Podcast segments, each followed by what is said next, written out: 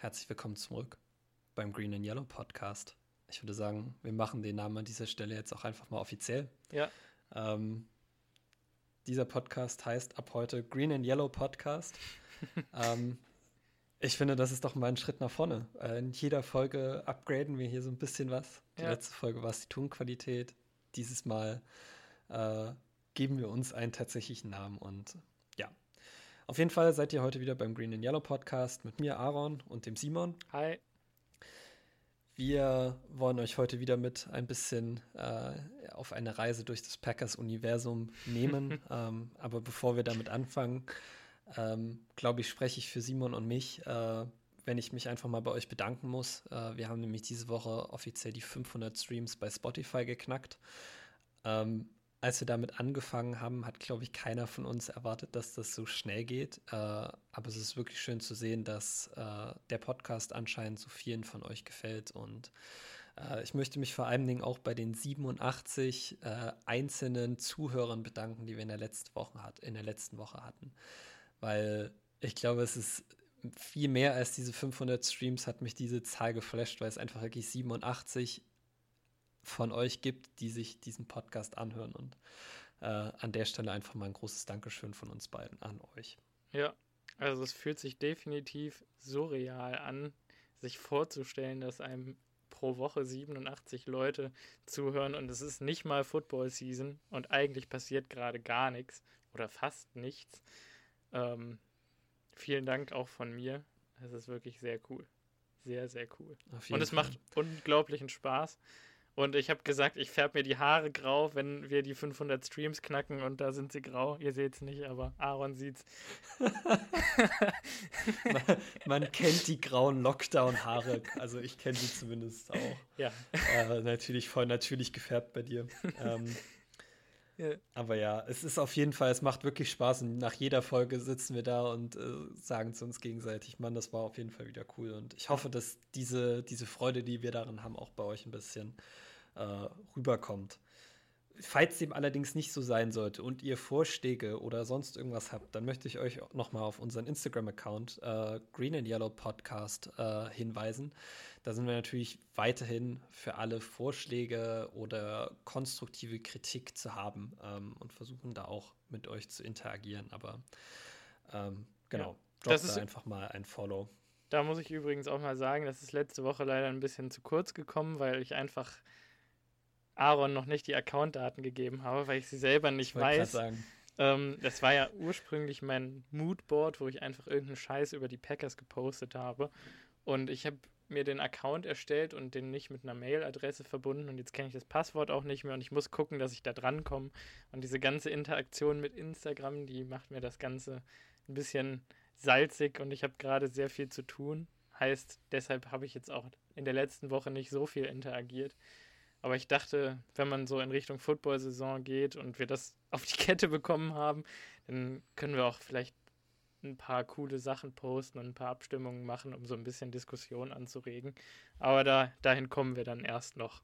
Hoffentlich. Genau, wir, wir kümmern uns diese Woche mal darum. Aber ähm, bevor wir dann ans Eingemachte dieser Folge gehen, äh, wenn wir wieder unsere zwei Draft Prospects besprechen, Simon, ähm, was gibt es Neues im Packers-Universum? Und ich bin sehr froh, dass die Zuhörer jetzt nicht mein Gesicht sehen bei der nächsten Story, die du hier erzählst. Ja, also kurz nachdem wir unsere Aufnahme am letzten Mittwoch beendet hatten, sind die News gebrochen, dass die Green Bay Packers jetzt Blake Bortles gesigned haben, den The Boat, äh, Ex-Quarterback der Jacksonville Jaguars und Denver Broncos.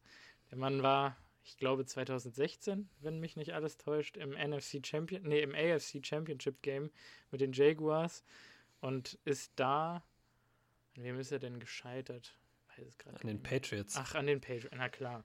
Das war das Spiel, wo die Jaguars bis ins vierte Viertel geführt haben Ja. mit irgendwie zehn Punkten und dann im vierten Viertel es vollkommen verhauen haben. Ja. Danach hat Bortles dann vollkommen abgestunken und wurde von den Jaguars, glaube ich, gecuttet oder getradet. Ich weiß es gar nicht mehr. Es ist auf jeden Fall. Gecuttet.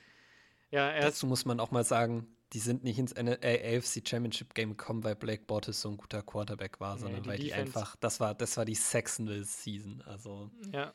mit Calais Campbell und Yannick Ngakwe in Topform und wer war da noch alles dabei? Telvin Jenkins, nee, Telvin Smith. Telvin Smith. Telvin Smith und äh, da war doch noch so, es gab Yannick Ngakwe und dann der eine, der zu den Ravens dann am Ende noch gegangen ist. Uh, der war auch ein Erstrunden-Pick. Auch ein Defensive End, äh, High Upside, großer Bust. Äh, der Name ist mir aber auch entfallen. ja, ist ja jetzt auch egal. Die hatten ja. auf jeden Fall eine richtig geile Defense, auch mit Jalen Ramsey und AJ Bowie, zwei Lockdown-Corner. Ja. War auf jeden Fall eine coole Saison für die Jaguars. Äh, also alle Jaguars-Fans da draußen, herzlichen Glückwunsch dafür. Äh, Blake Bortles war auf jeden Fall ein Game Manager, der okay war in der Saison. Ähm, und warum haben wir ihn jetzt geholt? Und warum ist das total irrelevant und warum ist es eigentlich auch total egal, weshalb er gecuttet wurde oder ob er überhaupt gecuttet wurde. Ähm, wir wissen einfach immer noch nicht, was mit Aaron Rodgers passieren wird. Übrigens, kurzer Disclaimer für Montag. Äh, angeblich soll er dann im Sports Center bei ESPN auftreten und sich erstmals zur ganzen Lage. Das ist bestätigt. Ach so. Also das ist, das ist die letzte, das ist die letzte Sendung des Typen, der Sports Center über Jahre gehostet hat. Ah. Er hat vor ein paar Tagen auf Twitter die offizielle äh, Gästeliste dafür bekannt gegeben. Äh, unter anderem auch Marshawn Lynch. Also da ist auf jeden hm. Fall für Entertainment gesorgt. Ja, aber Aaron Rodgers wird auch dabei sein und wir gehen beide nicht davon aus, dass er viel dazu sagen wird. Aber vielleicht aber man täuschen kann wir uns. Ja trotzdem mal anhören. Genau. Richtig, richtig. Und die Aussagen, die da passieren werden, werden sowieso total überbewertet werden und interpretiert werden. In alle Richtungen. Vielleicht wird irgendein Kopfnicken oder Zwinkern von ihm auch auf die große, an die große Glocke gehangen, wer weiß. Äh, wie auch immer, Blake Bortles ist jetzt Quarterback der Green Bay Packers, weil wir eben nicht wissen, ob Aaron Rodgers am Trainingscamp teilnehmen wird oder ob er für die Packers spielen wird. Und wenn nicht, dann könnten wir eventuell Blake Bortles in einer Starting-Rolle am Anfang der Saison sehen oder in einer Backup-Rolle für Jordan Love. Ähm, und er ist, denke ich mal, da, weil er eben die Erfahrung hat. Er ist irgendwie ein Veteran, auch wenn er auf dem Feld nie so richtig so gewirkt hat.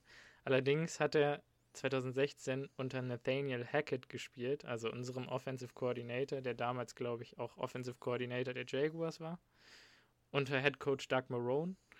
Und die Offense, die ähne, oder die Offenses haben ähnliche Elemente dabei. Es ist natürlich hauptsächlich jetzt Matt LeFleur's Offense, aber Hackett bringt seinen Teil dazu und Hackett hat Erfahrung mit Black Bortles und wahrscheinlich dachten sich die Packers, wir holen uns mal einen, der zu unserem Offensive Coordinator passt und der ein Buddy fürs Training Camp sein kann. Ja. Ich wollte gerade sagen, also äh, die Realität ist, dass Black Bortles wahrscheinlich nicht mehr ist als ein Camp-Abend. Genau. Die Packers haben, na, also Brian Gutenkunst hat nach dem Draft gesagt, dass sie auf jeden Fall noch äh, ein oder zum, äh, auch zwei Quarterbacks verpflichten möchten, am liebsten einen Veteran und einen undrafted Free Agent. Äh, am Ende sind es jetzt Blake Bortles geworden, der immerhin auch, und das darf man nicht vergessen, ein Top 5 Pick war. Ja. Also der ist, glaube ich, an Nummer 3 von den Jaguars ausgewählt worden. Mhm. Ähm, und der andere ist Kurt Bankert, äh, undrafted Free Agent Quarterback, der war letztes Jahr, glaube ich, bei den Falcons. Ja. Ähm, der nach dem Rookie Minicamp gesigned wurde. Also, wie gesagt, ich gehe stark davon aus, dass wir keine davon, keine beiden oder keine von den beiden jemals in Live-Action sehen werden bei den Packers. Ja, in Preseason-Action vielleicht in Preseason Action äh, sicherlich, aber hoffentlich nicht in Regular Season Game und ja, äh, und ganz ehrlich, also was mit, was mit Blake Bortles passiert, ist, glaube ich, ein ganz guter Indikator dafür, wie weit Jordan Love tatsächlich in seiner Entwicklung ist. Mhm. Bei Wake Blake Bortles unser Primary Backup ist diese Saison, dann wird es mir ein bisschen Sorgen um Jordan Love machen, um oh ehrlich oh, ja. zu sein.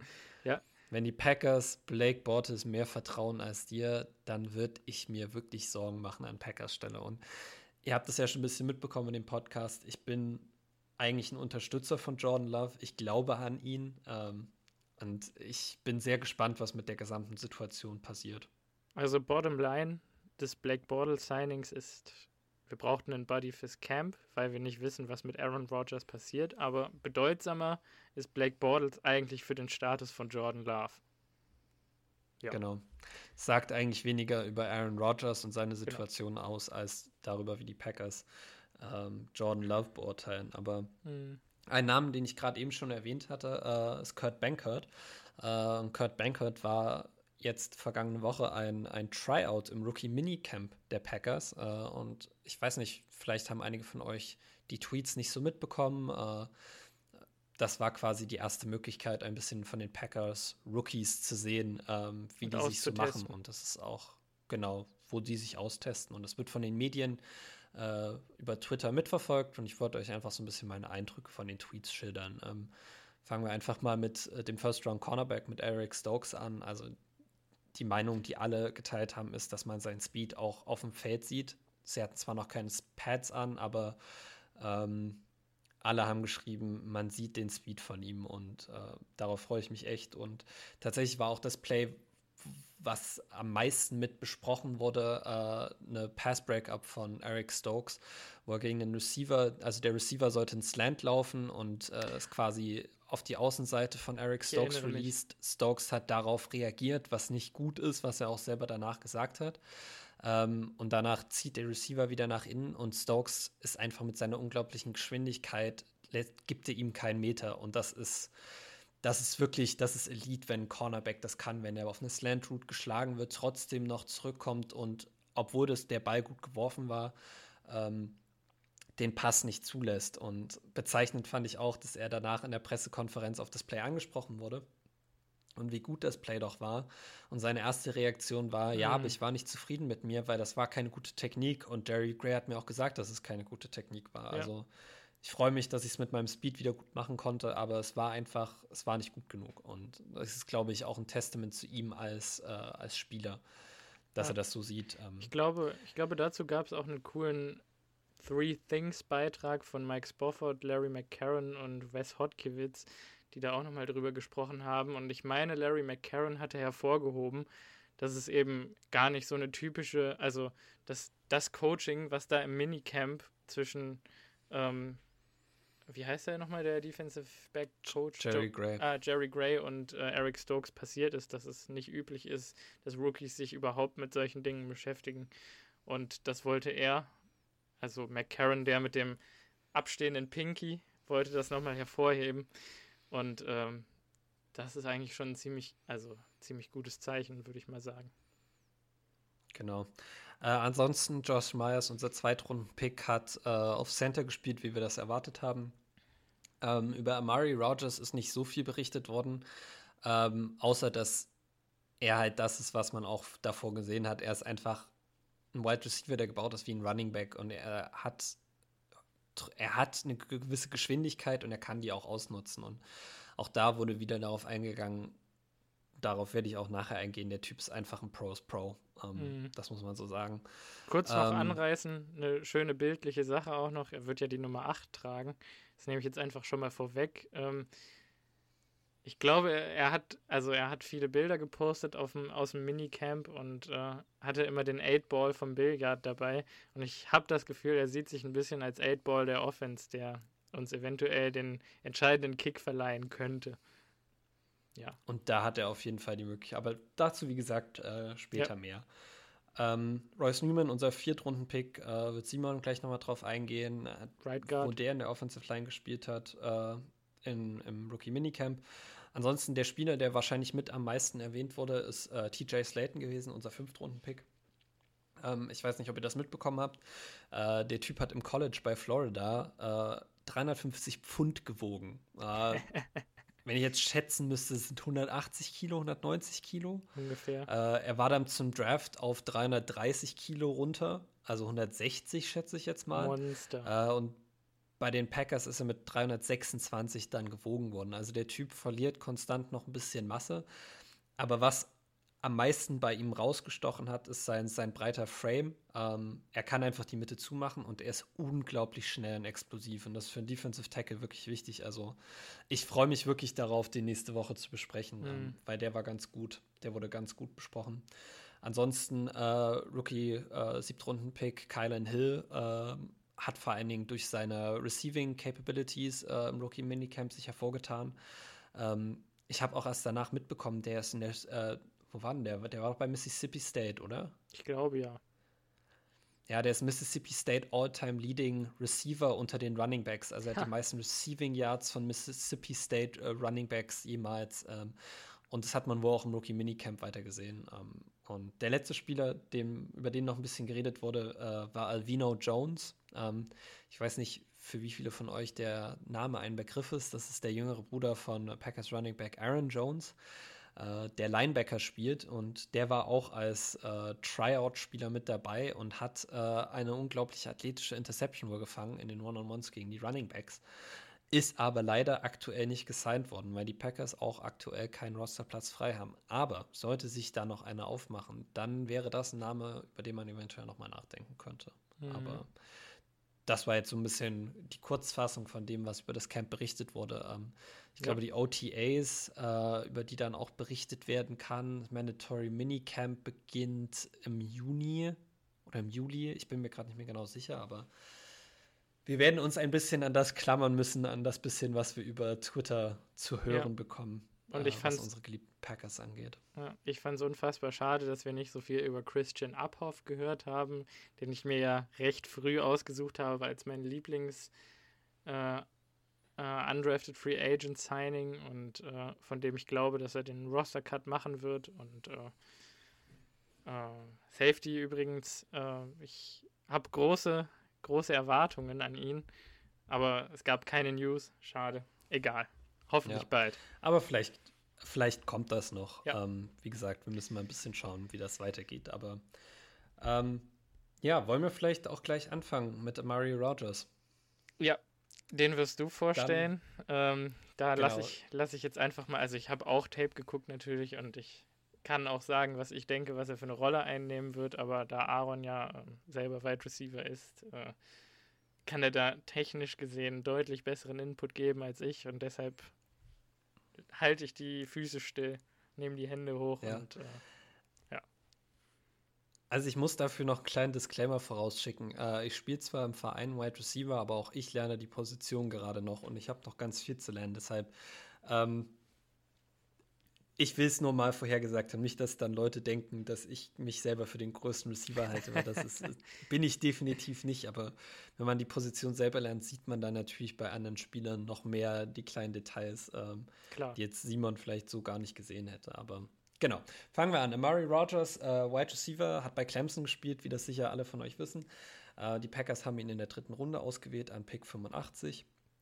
Tatsächlich sind sie für ihn hochgetradet, das darf man auch nicht so vergessen, aber darauf gehe ich nachher nochmal ein.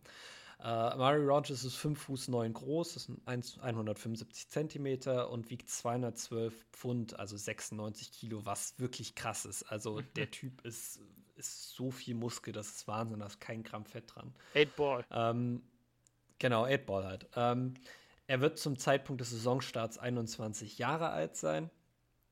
Ähm, was, glaube ich, ein gutes Alter ist. Ähm, seine größten Erfolge im College äh, sind sicher der Gewinn des College Football Play der College Football Playoffs äh, mit Clemson im Jahr 2018. Da war er auch tatsächlich schon Fulltime Starter als Slot Receiver. Ähm, er ist 2020 äh, ins First Team All ACC gewählt worden. Also ACC, nur damit ihr das wisst, ist die Conference, in der Clemson spielt.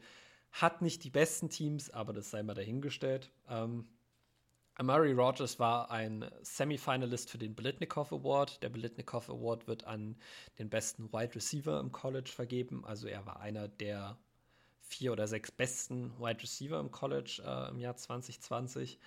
Ähm, und insgesamt hat er vier Jahre für Clemson gespielt. Äh, er ist in 52 Spielen auf dem Spielfeld gewesen. Ähm, und hat in äh, drei Saisons davon gestartet. Äh, seine Stats lesen sich wie folgt. Äh, in über die vier Jahre hat er 181 äh, Receptions gefangen äh, für 2144 Yards und 15 Touchdowns. Dazu kommt ein Punt Return Touchdown und ein Net Average von 7,8 äh, Yards pro Return. Ähm, im Vergleich, die Packers hatten letztes Jahr zu einem Zeitpunkt minus 15 äh, Net Average Punt Return Yards. Also der Typ wird unser Punt Return, glaube ich, verstärken.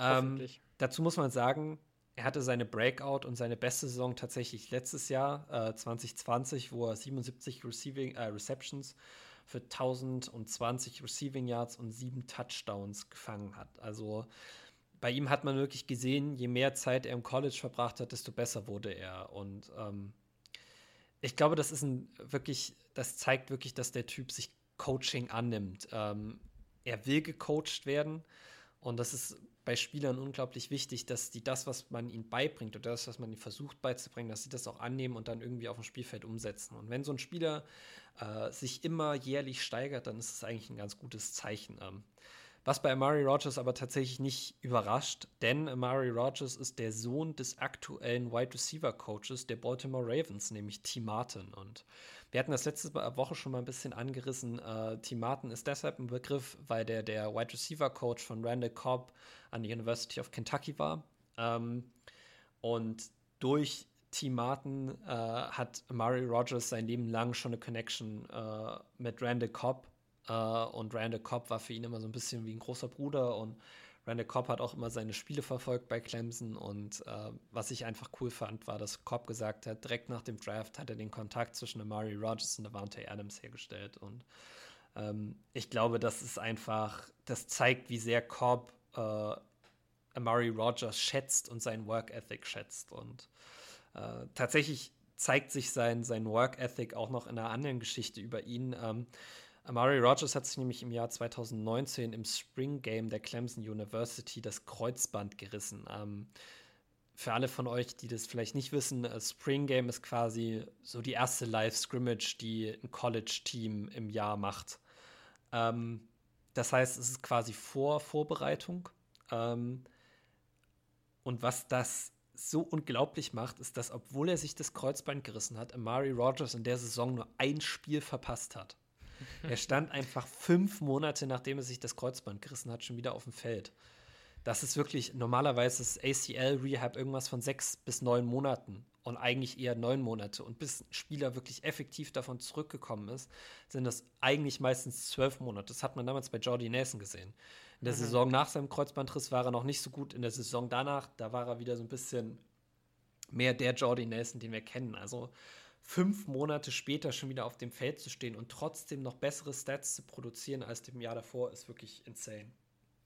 Ähm, und ich habe es vorhin schon mal angeteasert. Äh, ich zitiere jetzt hier die offizielle Clemson-Website. Also die University of Clemson hat das im Internet veröffentlicht.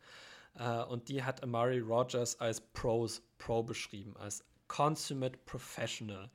Der Typ ist wirklich ein Profi vorm Herrn da würde ich mir echt keine Sorgen machen. Ähm, auf und neben dem Feld muss man dazu sagen. Also zu seinen Auszeichnungen gehört auch noch, dass er äh, 2018 die All-ACC Academic and ACC Honor Roll geschafft hat.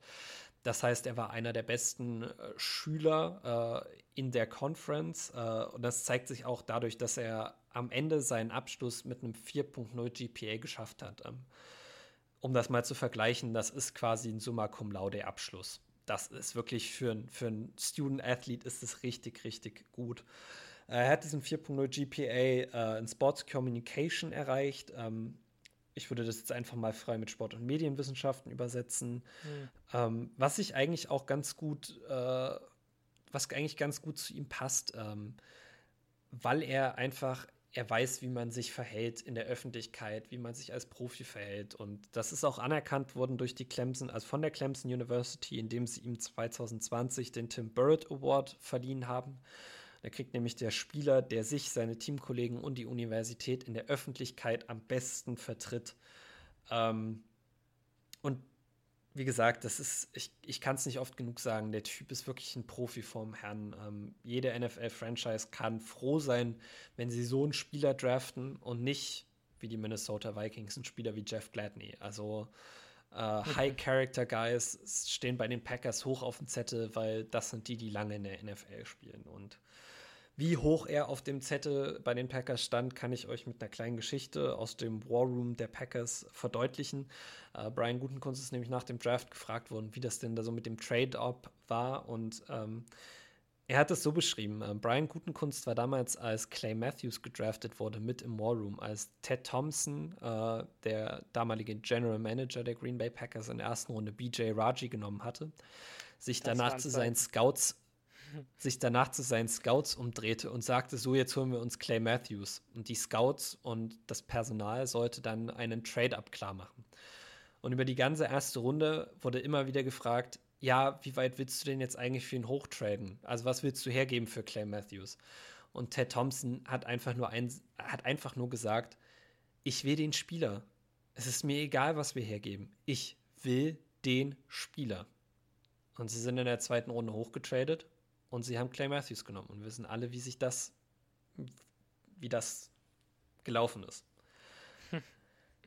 Jetzt fast forward zum Jahr 2020. Die Packers haben gerade Josh Myers in der zweiten Runde äh, gedraftet.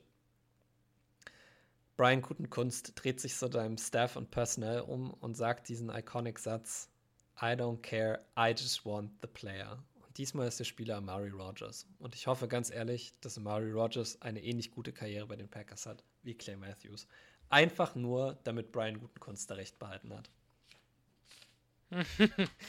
oh, was ein Disclaimer. Ähm, dann hoffen wir einfach also, mal, dass er, dass er in eine, in eine ähnliche Situation sich selber bringen kann wie so ein Donald Driver.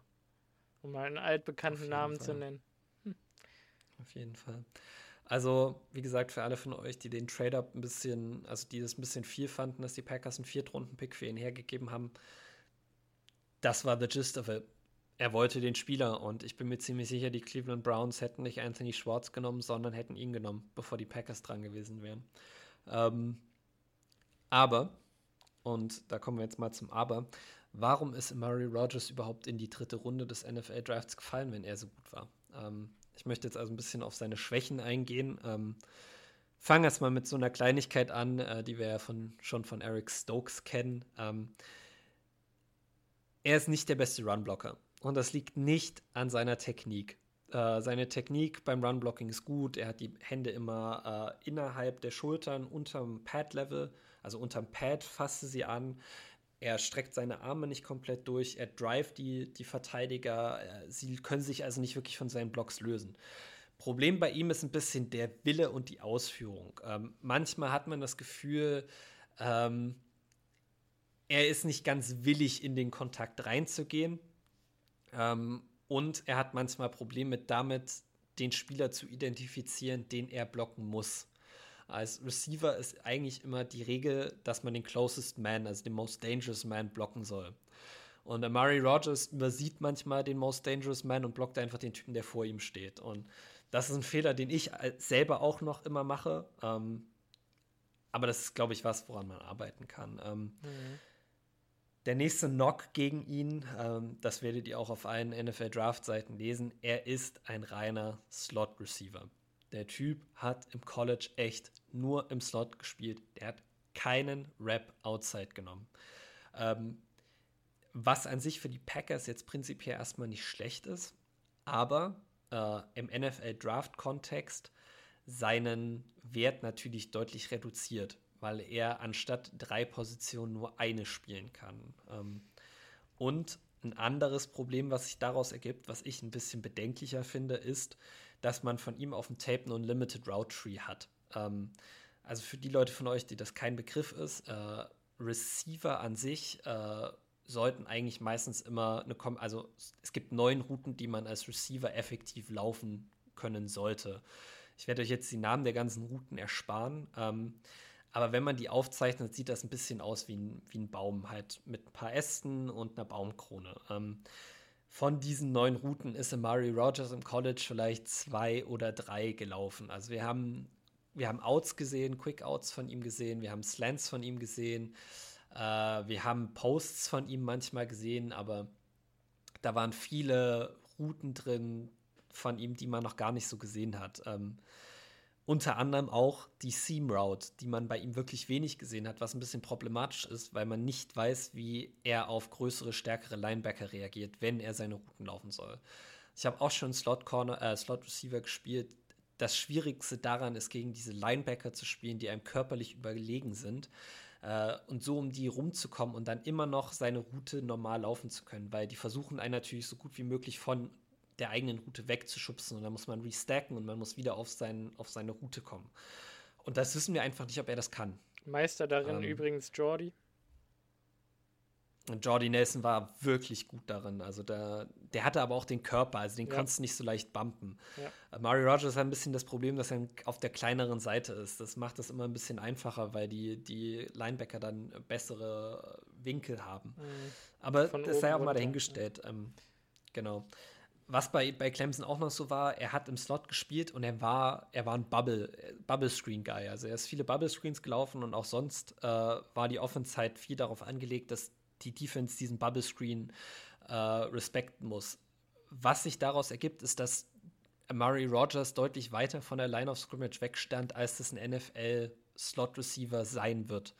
Ein Slot Receiver in der NFL steht normalerweise einen halben Schritt äh, hinter der Line of Scrimmage. Ähm, Murray Rogers stand oft ein bis anderthalb Schritte hinter der Line of Scrimmage, einfach um diesen Bubble Screen effektiver laufen zu können. Ähm, was dazu geführt hat, dass er wenig Raps gegen Cornerbacks hatte, die ihre Hände direkt an den Mann bringen können. Ähm, und das ist das, womit Receiver in der NFL am meisten Probleme haben. Äh, gegen so physische Verteidiger Separation zu kreieren. Und das weiß man bei ihm nicht so ganz, ob er das schafft, weil er einfach dadurch, dass er so weit von der Line of Scrimmage wegstand, bei all seinen Routen deutlich äh, mehr Möglichkeiten hatte, gar nicht erst in den Kontakt mit dem Verteidiger zu kommen, als wenn ein Verteidiger in der NFL im Slot tatsächlich direkt ihm gegenübersteht. Also wir wissen einfach nicht, wie sich das in der NFL, äh, wie das in der NFL wird. Und das ist natürlich, das ist ein bisschen ein Gamble von den Packers gewesen. Ähm, Ja, Aber das Schöne Dazu ist, kommt, das Schöne ist, Ja. Davante Adams ist wahrscheinlich so ziemlich der beste Spieler, den man so gegen Pressman haben kann gerade. Und der wird sicherlich auch ein bisschen Input für Amari liefern können. Die Frage ist halt, wie schnell Auf kann er das Fall. umsetzen? Aus persönlicher Erfahrung kann ich sagen, das Releasen gegen Pressman Coverage ist das Allerschwerste. Das dauert so lange, bis man das. Ich verdammt. krieg's jetzt immer noch nicht hin, aber das sei mal dahingestellt. Ähm, Ja. Dazu kommt dann auch noch, dass Murray Rogers nicht der schnellste ist. Was, und das ist das große Was, was die Vertikale des Spielfelds angeht. Ähm, was Jordy Nelson, was Randall Cobb immer unglaublich gut machen konnten, war die Defense vertikal lang zu ziehen. Das heißt, diese, diese Tiefe der Defense zu attackieren. Ähm, und da habe ich bei Amari Rogers manchmal noch ein bisschen Zweifel, ob er das gegen eine ordentliche Zone-Coverage in der NFL tatsächlich so macht, ob er die Linebacker so überlaufen kann, dass das Fenster zwischen den Linebacker und den Safeties groß genug ist, um da einen Pass reinzuwerfen. Also ihr müsst euch das vorstellen, je langsamer der Slot-Receiver seine Route läuft, desto weiter können die Linebacker nach hinten droppen. Wenn die Linebacker nach hinten droppen und die Safeties stehen bleiben, gibt es natürlich immer weniger Platz zwischen diesen beiden Spielergruppen. Und das ist eigentlich das Fenster, über das ein Quarterback in der Mitte werfen will.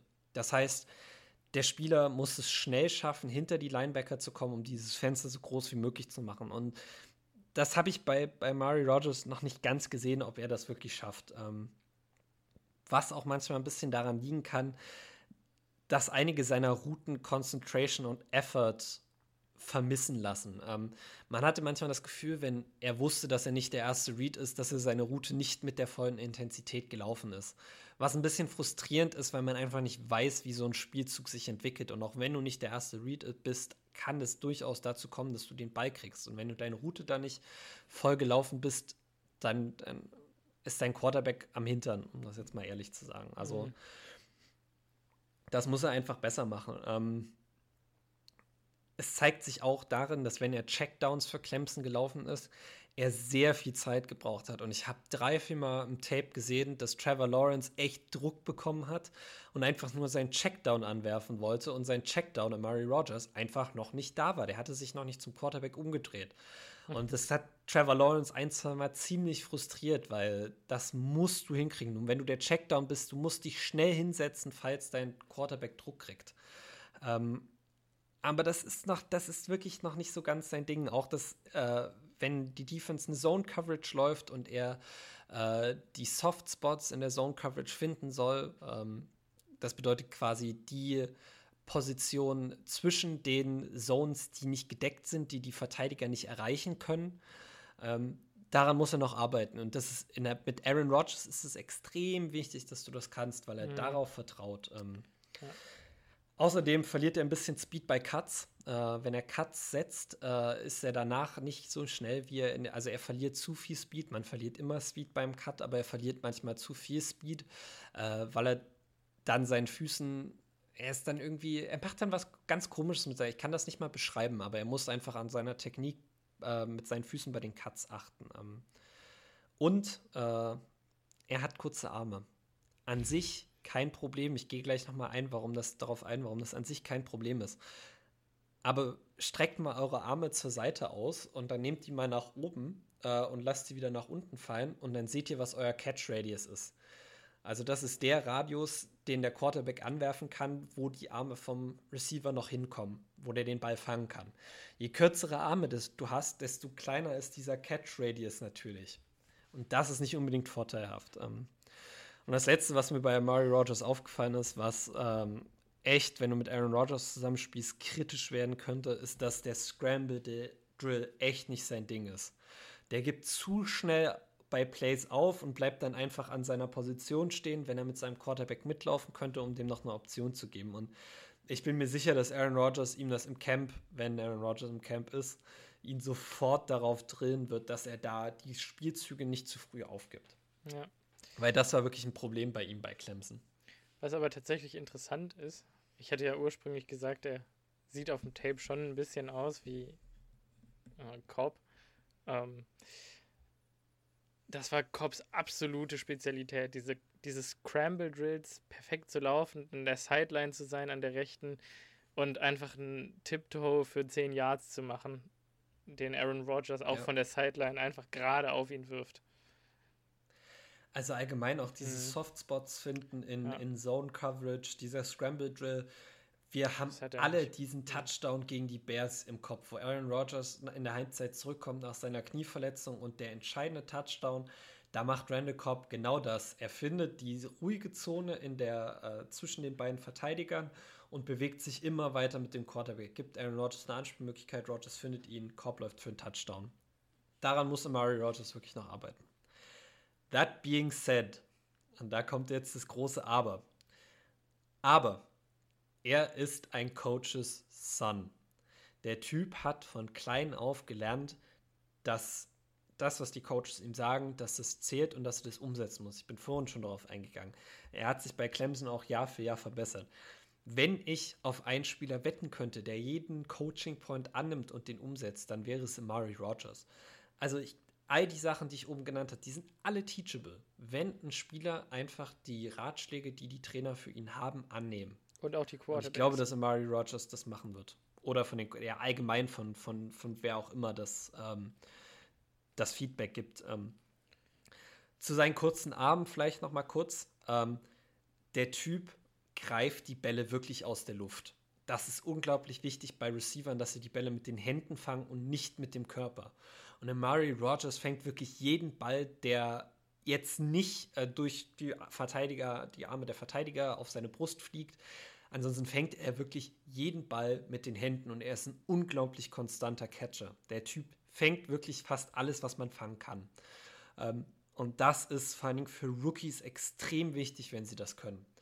Rookies haben immer Probleme mit Drops eigentlich. Also wenn du einen Receiver hast, der sichere Hände hat, der die Bälle perfekt aus der Luft fängt, ist es so viel wert und spricht dafür, dass er schon früh in seiner Karriere äh, einen großen Impact für das Team haben wird. Ähm, er ist gebaut wie ein Running Back, äh, was dazu führt, dass er einfach Yards after Catch macht wie sonst keiner. Ähm, er ist am Ende eine deutlich bessere Version von Tyler Irvin und Ty Montgomery.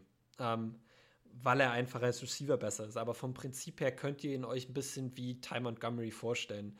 Ein Typ, der sowohl Running Back als auch Receiver spielen kann und aufgrund seiner körperlichen Komposition einfach Tackles bricht wie sonst was. Ähm,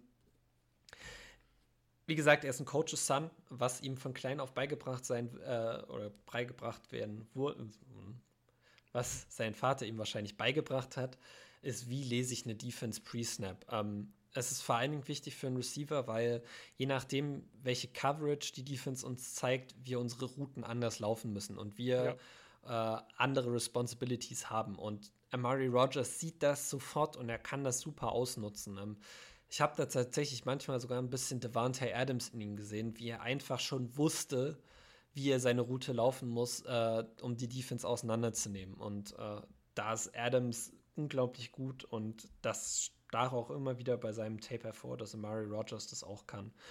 Ähm, wenn er es möchte und wenn er den Einsatz zeigt, dann läuft er unglaublich schöne und scharfe Routen. Ähm, die Cuts sehen super aus von ihm eigentlich.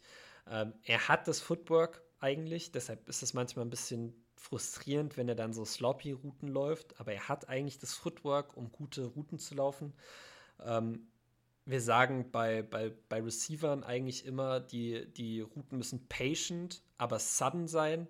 Das heißt, man muss ein bisschen abwarten, was der Cornerback macht und dann aber, ohne es vorher anzuzeigen, darauf reagieren. Das, das macht ein perfekter Wide Receiver. Und Mario Rogers ist da ziemlich, ziemlich knapp dran, das äh, auch tatsächlich so zu meistern. Ähm, er ist zwar nicht der schnellste, aber er beschleunigt unglaublich schnell.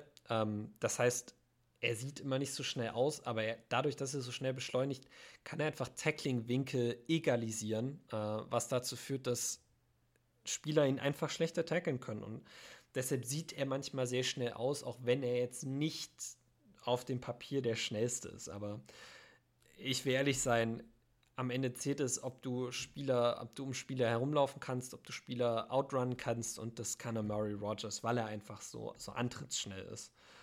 Ähm, er versteht Leverage, das heißt, er weiß, was der, also was der Cornerback macht, wenn er in einer bestimmten Art und Weise steht. Er weiß, wie er mit dem Cornerback spielen muss, um ihn dazu zu kriegen, dass er genau das macht, was Mary Rogers will. Ähm, ein NFL-Draft-Experte hat es tatsächlich damit beschrieben, dass er sich die Cornerbacks regelrecht zurechtlegt. Also oft denken die Cornerbacks, dass sie eine bestimmte Technik spielen. Ähm, und es stellt sich heraus, Amari Rogers hat das nur gemacht, um sie das glauben zu lassen. Mhm. Äh, und dann macht er irgendwas anderes. Also er versteht Leverage und er versteht es, die auszunutzen. Ähm, sein Footwork ist vor allen Dingen bei äh, schlechten Würfen oder Würfen, die nicht perfekt kommen, exceptional. Also der ja. Typ kann sich oh, ja. super zum Ball adjusten. Das ist oh, unglaublich. Ja. Und das ist oh, bei Aaron Rodgers, wenn der seinen Patented Back Shoulder Fade werfen will, ist das so wichtig, dass das ein Receiver kann. Mhm. Und wenn das ein Receiver über die Mitte kann, wenn ein Slant ein bisschen hinter ihm geworfen ist, wenn Ten, Ten in ein bisschen hinter ihm geworfen ist, wenn ein Seam zu kurz geworfen wird, dann ist es unglaublich viel wert. Und das, das kann er. Das sieht man immer wieder bei ihm im Tape. Das ist mir tatsächlich auch immer wieder aufgefallen und deshalb habe ich halt so Randall Cobb Feelings bekommen, als ich das Tape geguckt habe. Ich bin halt nicht so in die Floors reingekommen wie du. Ähm, aber ja. ich muss gerade nochmal sagen, also ich fand es wirklich beeindruckend, wie er sich auch teilweise physisch gegen eigentlich viel größere Corner durchsetzen konnte mit seinen 5 Fuß 9 und dann teilweise echt Catches gemacht hat, wo ich dachte, okay, wie, wie ist er jetzt da rangekommen? Also wie ist er in die Position ja. gekommen? Wie ist er durch den Corner durch, quasi? Äh, fand ich, Darauf gehe ich auch tatsächlich ja. gleich nochmal ah, ein. Okay. Ähm, es ist nämlich, äh, nicht kommt gleich noch. Nee, alles gut, aber das ist ein großer Punkt bei ihm. Ähm, hm. Was auch noch sich zeigt, dass er verliert den Ball selten aus den Augen äh, bei tiefen Pässen. Ähm, als Receiver wird dir, also die, die Grundregel des, des Pässefangen ist immer, du fängst Ball, den Ball eigentlich mit den Augen. Äh, du musst die wirklich reingucken. Und er verliert den Ball wirklich nie aus den Augen, deshalb hat er auch so wenig Drops. Ähm, er hat die funktionelle Schnelligkeit, um tiefe Pässe zu erreichen. Das heißt, auch wenn der Pass ein bisschen zu weit geworfen ist, hat er die Schnelligkeit, um einfach noch unter dem Ball zu laufen und dann mit ein bisschen Extension den Ball zu fangen. Er ist tough as nails. Äh, er wird sich wirklich physisch von niemandem schlagen lassen. Das ist das, was du gerade gesagt hast Jumpball, er ist 5 Fuß 9, das juckt ihn aber nicht. Er geht da trotzdem hin, als ob der 6 Fuß 4 ist äh, und spielt das genauso physisch wie jeder andere. Und ähm, es zeigt auch seinen Competitive, seine Competitiveness. Der Typ mag es einfach nicht zu verlieren, ob das das Spiel sei, ob das die Route sei, ob das der Catch ist. Der will einfach immer besser sein als sein Gegenspieler. Und das gepaart mit seinem super Work Ethic, worauf ich vorhin schon mal eingegangen bin, sind einfach Zeichen von einem guten NFL-Spieler. Ähm, auch wenn das, also das ist, kein Garant, das ist keine Garantie, dass jemand zu einem Star wird, aber wenn jemand so ein Work Ethic hat, wenn der so competitive ist, dann wird der nicht weniger als ein guter Roleplayer. Ähm, Und wie gesagt, ich sehe bei ihm einfach noch deutlich mehr Upside als nur ein guter Roleplayer. Aber ja, äh, und er kann Punch Return. Ähm, er hat zwar nur einen Punt Return Touchdown, aber er hatte wirklich schöne Punt Returns mit dabei. Immerhin ein. Ich habe ihn keinen einzigen, immerhin einen, richtig. Ich habe ihn auch keinen einzigen Punt muffen sehen, also wo er, wenn er ihn berührt und ihn nicht fängt, was ja auch schon mal eine Verbesserung ist für Packers Verhältnisse. Ty Montgomery ähm, gegen die Rams. Aber genau. Wo sehe ich ihn in unserer Offense? ähm, und da kann ich gleich nochmal auf die Randall Cobb Comparison eingehen. Er ist derzeit noch kein Randall Cobb.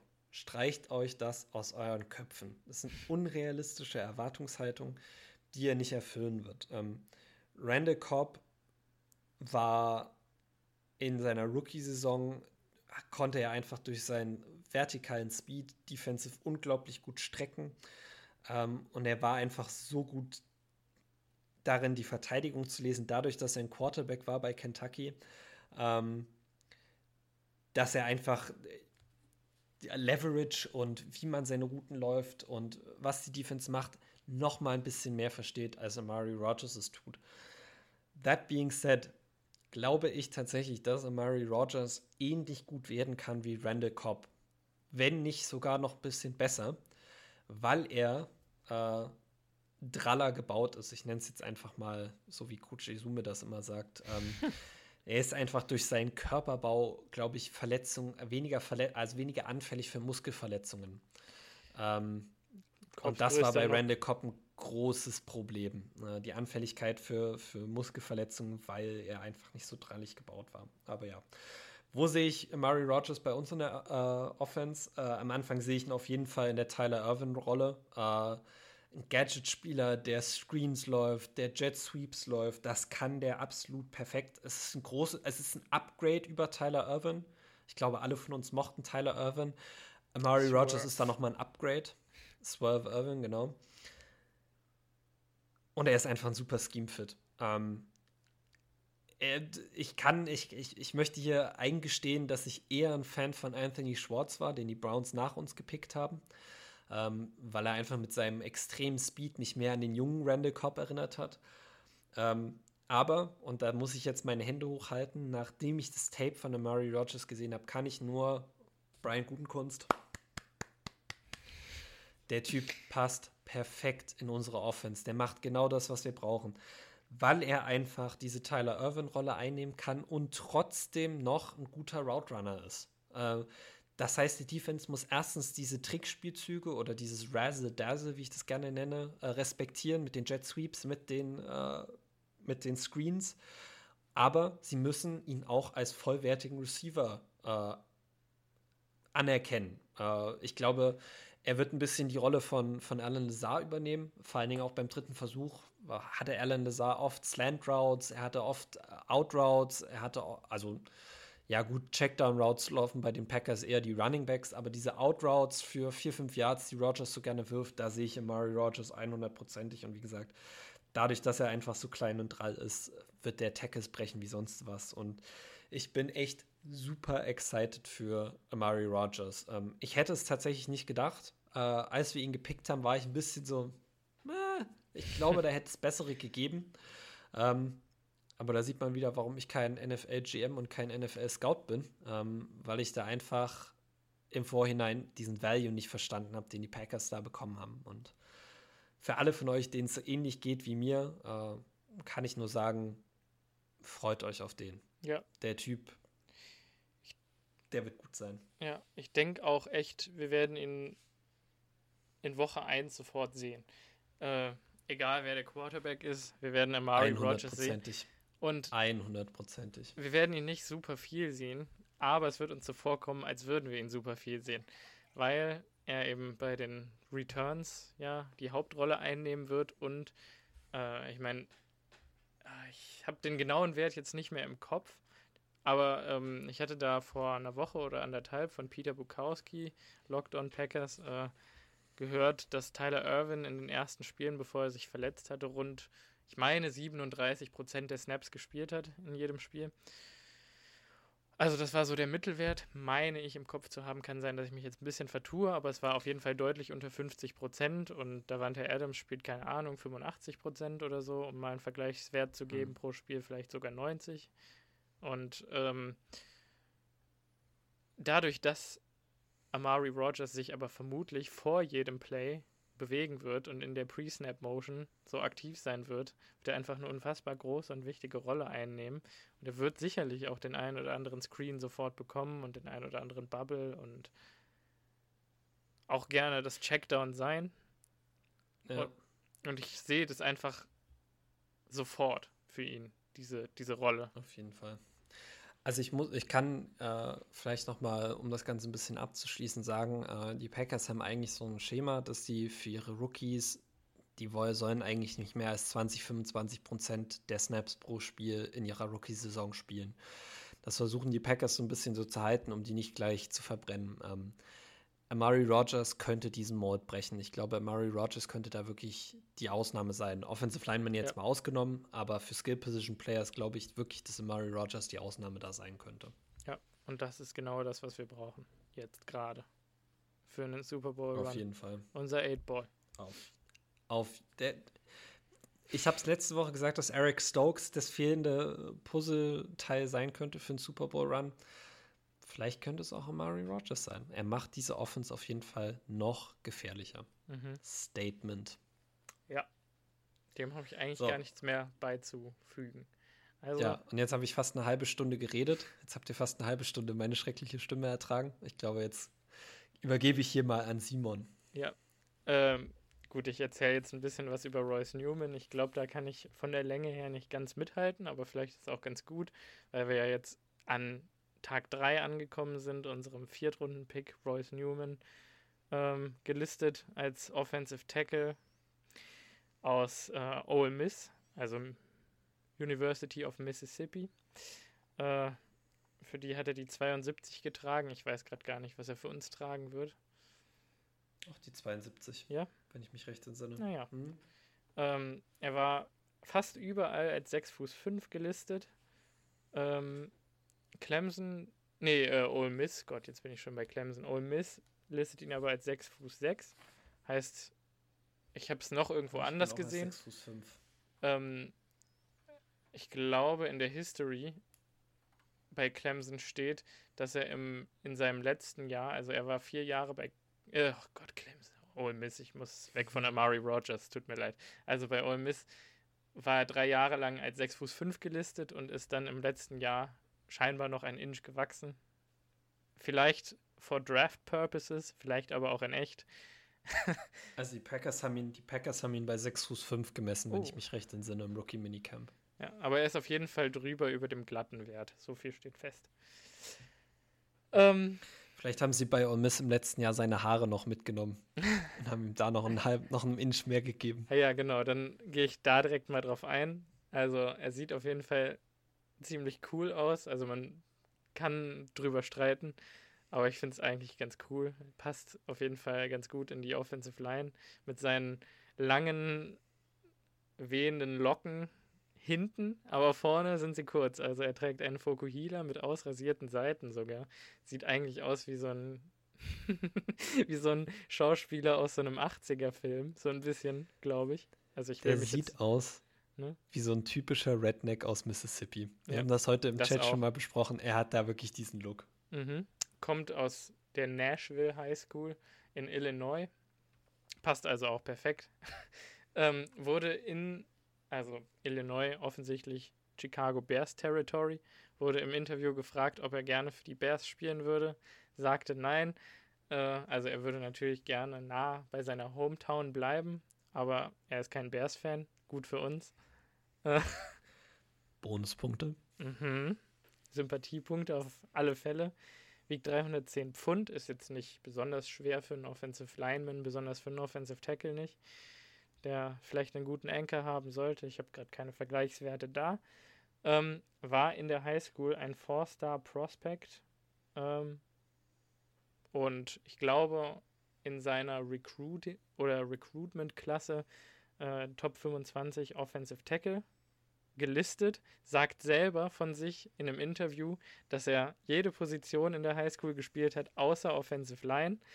Ähm, Ole Miss schreibt, er hat Offensive Tackle, Defensive End und Tight End gespielt. So kann man vielleicht sagen, da ist eine kleine Diskrepanz. Äh, er wurde auch ausschließlich als Offensive Lineman bzw. Offensive Tackle äh, recruited. Ähm, wir wissen es einfach nicht, wie viel Wahrheit bei den ganzen Aussagen so mit drin steckt, aber er hat auf jeden Fall einen Bunch an anderen Positionen ausprobiert und gerade dieses Defensive End Ding ist eigentlich immer ganz gut für einen Offensive Lineman, da auch mal die gegenüberliegende Seite gespielt zu haben, um die Sicht zu kennen, sage ich jetzt einfach mal ganz plump. So, dann überspringe ich, ach nee, ich überspringe die Awards nicht. Äh, jetzt muss ich hier gerade nochmal ablesen. Also er war ähm, Athletic Directors Honor Roll oder auf der Athletic Directors Honor Roll im Fall 2018. Heißt also, er hat auch sehr gute Leistungen akademisch ähm, in Ole Miss abgelegt äh, und wurde dafür ausgezeichnet. Heißt also, er ist nicht. Er ist, ein, er ist ein kluger Mann, kann man mal so sagen. Auch wenn er vielleicht mit seinem Aus oder von seinem Aussehen her etwas plump wirkt, aber die Vorurteile sollte man zurückhalten bei ihm, würde ich jetzt einfach mal sagen. Er wirkt auch ziemlich, ziemlich gut und, und fest in seinen Aussagen in den Interviews. Sehr sympathischer Kerl, kann man sich gut angucken und anhören. Wird bestimmt auch lustig sein, wie er sich mit äh, Bakhtiari und Co. verstehen wird. Äh, Lucas Patrick wahrscheinlich gut. Mhm. Mhm. Passt perfekt in den Raum.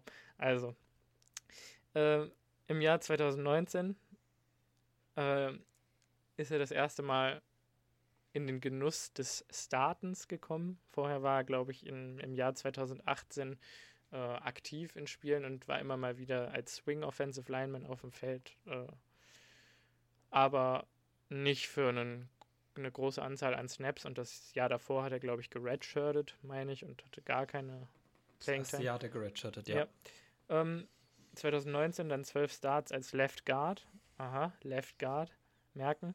Nur ein Sack in 416 Pass-Block-Snaps erlaubt, äh, was eigentlich ja eine ziemlich saubere Statistik ist. Ähm, hatte allerdings auch 150 Snaps als Right Guard, was auch schon mal ein gutes Zeichen ist. Also da sieht man, kann auch die Seite tauschen. Scheint kein Problem gewesen zu sein. Das habe ich mir jetzt nicht nochmal extra angesehen. Seht es mir nach. Ähm äh, aber es scheint ja gelaufen zu sein, weil er nur einen Sack zugelassen hat. Ich die Presse, äh, die, die zugelassenen Pressures habe ich jetzt nicht gefunden. Wenn du mich da ergänzen willst, darfst du es gerne machen. Es war nicht, es waren nicht viele. Okay. Ähm, ich habe es nicht mehr ganz genau im Kopf. Ähm, ah, du hast es mal vielleicht. Ah, lass mich mal kurz gucken. Was haben sie denn geschrieben? Nee, ich glaube, die hatten es immer nur pro Spiel, äh, ja, ob er Pressures zugelassen hat. Und es waren auf jeden Fall nicht sehr viele. Genau, und er hatte auf jeden Fall, ich gehe erstmal ins Jahr 2020, zehn Starts als Right Tackle. Aha. Erst Left Guard, dann kurz Right Guard, dann Right Tackle. Interessant. Man behalte es im Hinterkopf. Äh, erlaubte zwei Sacks in 430 Pass-Blocking-Snaps und war oder hat am 2021 Senior Bowl teilgenommen und durfte sich da erneut präsentieren. Ähm, ja, ich. Was ein gutes Zeichen ist, weil da spielen auch nicht alle mit. Genau, da spielen gute Spieler mit, die Seniors sind und in den Draft gehen werden. Hm. Ja, was gibt's über Royce zu sagen? Er ist ein Pro Day 40 Yard Dash von 4,1, äh, nee, 5,1 Sekunden gelaufen. Ähm, ist ziemlich gut. Hat einen Relative Athletic Score von 8,72 und wird eigentlich im Konsens als äh, sehr herausragender Athlet bezeichnet. Ähm, ich war überrascht, als ich gelesen habe, dass er bereits im August 24 wird. Heißt, er wird in die Saison als 24-jähriger Spieler reingehen. Und wenn sein Contract bei den Green Bay Packers abläuft, dann wird er bald 29 werden. Ähm, eigentlich kein so ein gutes Zeichen für einen zweiten Vertrag. Gibt Schlimmeres. Gibt Schlimmeres, ähm, definitiv. Also ich will's, ich, ich will da jetzt auch gar nicht zu sehr drauf rumreiten. Es ist halt schön, wenn die Spieler beim zweiten Contract immer noch jung sind. Äh, aber ehrlich gesagt ist es vollkommen egal. Also wenn er performt und Starter ist und vielleicht auch sehr gut wird und ich sehe die Upside auf jeden Fall, nehme ich schon mal vorweg, dann äh, denke ich mal, wird sich da keiner scheuen, ihn auch gerne länger unter Vertrag zu nehmen nochmal. Gerade weil es so ein cooler Typ ist. ähm, ja.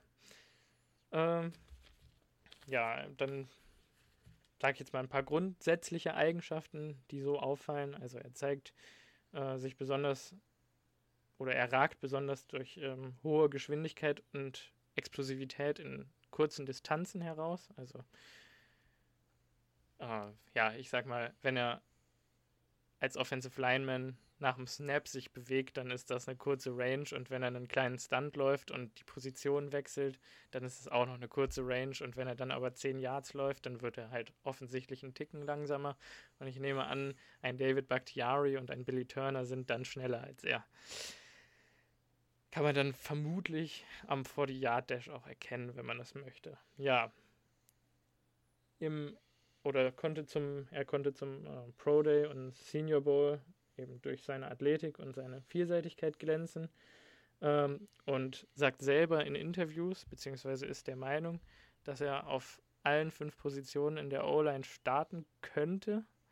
Ähm, er hat scheinbar nach der Saison sogar viele Center Snaps genommen, weil er gesagt hat, äh, viele Scouts hätten das von ihm eingefordert und er war sich da nicht zu schade, das einfach zu machen und zu zeigen, okay, ich kann auch Center spielen, wenn ihr das von mir wollt, was ein sehr, sehr, sehr gutes Zeichen ist. Ähm, weil wir haben, glaube ich, jetzt schon häufig darauf hingewiesen, wie sehr die Packers eigentlich Versatility lieben und wie viel man aus Versatility machen kann. A und O bei den Packers Draft Picks in der Offensive Line. Die mhm. müssen versatile sein. Genau. Und man hat es letztes Jahr gesehen, es gab Verletzungen, die Offensive Line hat nicht nachgelassen, weil so viele Spieler aus so vielen verschiedenen Positionen eingesetzt werden konnten. Ja, und jetzt stell dir vor, Royce Newman wäre eine Diva und würde nur Right Tackle spielen wollen. Dann hätten wir halt ein Problem, wenn alle unsere Guards. Aber nicht auf Left Guard. Ja. Nein, ich gehe jetzt nicht auf Left Guard. So schaut's aus.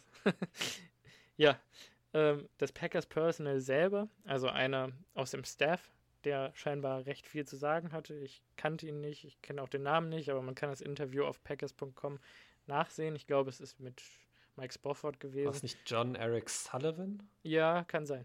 Kann sein. Ja. Ja. Ähm, sagte auf jeden Fall, äh, Royce sähe für ihn aus wie ein Guard. Aber die Coaches werden im Camp ausprobieren, wo er am besten fittet und wo seine Qualitäten am besten zum Tragen kommen und dann wird er eben genau diese Rolle einnehmen und damit ist er auch im Konsens und das ist schon mal ein sehr gutes Zeichen für uns, dass er bereit ist, alles zu spielen, was wir von ihm verlangen würden. So, für mich trägt die ganze Royce Newman Pick-Situation eigentlich zum Narrativ bei, hm, dass Elton Jenkins der Starting Right Tackle in der nächsten Saison sein wird. Mhm. Agreed. Ja, darüber haben wir ja letzte Woche auch schon ein bisschen gesprochen. Ja, dann sage ich jetzt mal, ich habe ursprünglich mir gedacht, ich stelle euch Royce Newman zunächst als Tackle vor und dann als Guard.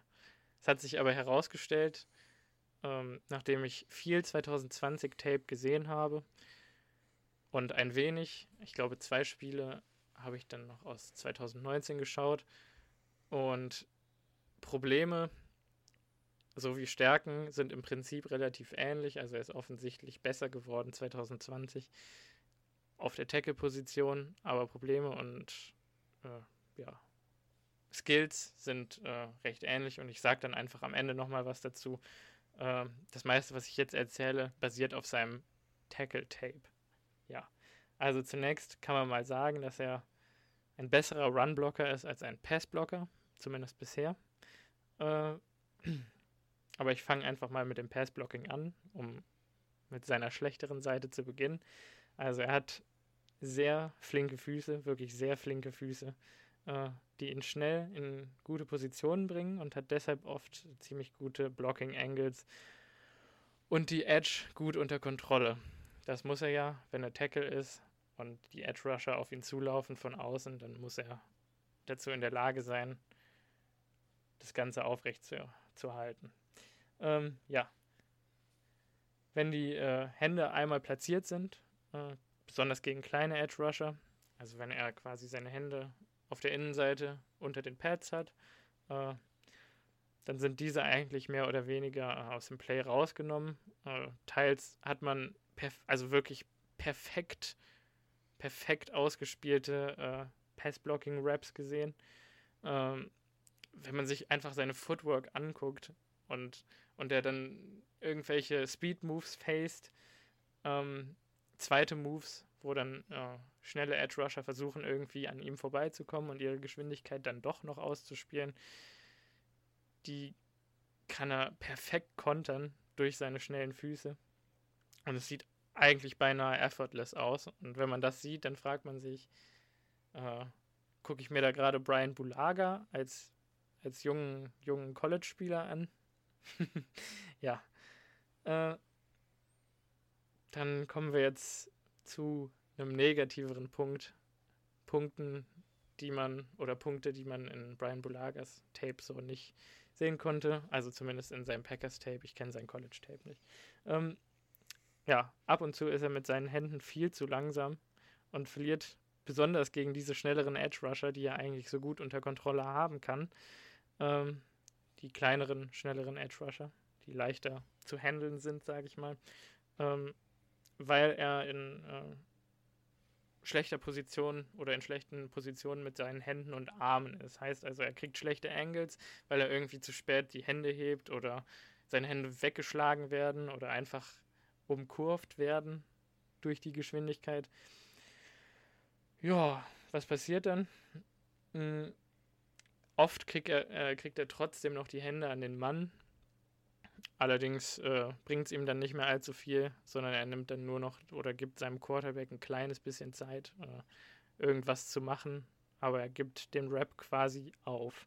Das sieht sehr problematisch aus und er ist eben auch nicht stark genug, also er ist nicht herausragend kräftig und das merkt man dann leider. Also er ist nicht in der Lage, diesen, diese Fehler, diese Technikfehler mit den Händen äh, durch Kraft und durch Muskelkraft und durch Festhalten, was er ja sowieso nicht darf, aber irgendwie ja, aufzuhalten, sage ich mal. Es gibt immer Möglichkeiten festzuhalten. Ja. Es gibt immer Möglichkeiten. Aber er ist definitiv nicht schwach, äh, nicht, nicht stark genug, um, äh, oder zumindest noch nicht stark genug im oberen oder im Oberkörper, um sich irgendwie da herauszuarbeiten aus dieser Problematik. Ja, gegen Power Rusher, also größere und stärkere Edge Rusher, äh, blockt er ein bisschen nach dem Prinzip, was wir eigentlich aus einer Defense kennen, besonders aus der Mike Patton Defense. Und das mag dem einen oder anderen wehtun, das jetzt hier wieder zu hören. Äh, sieht aus wie Bend but don't break.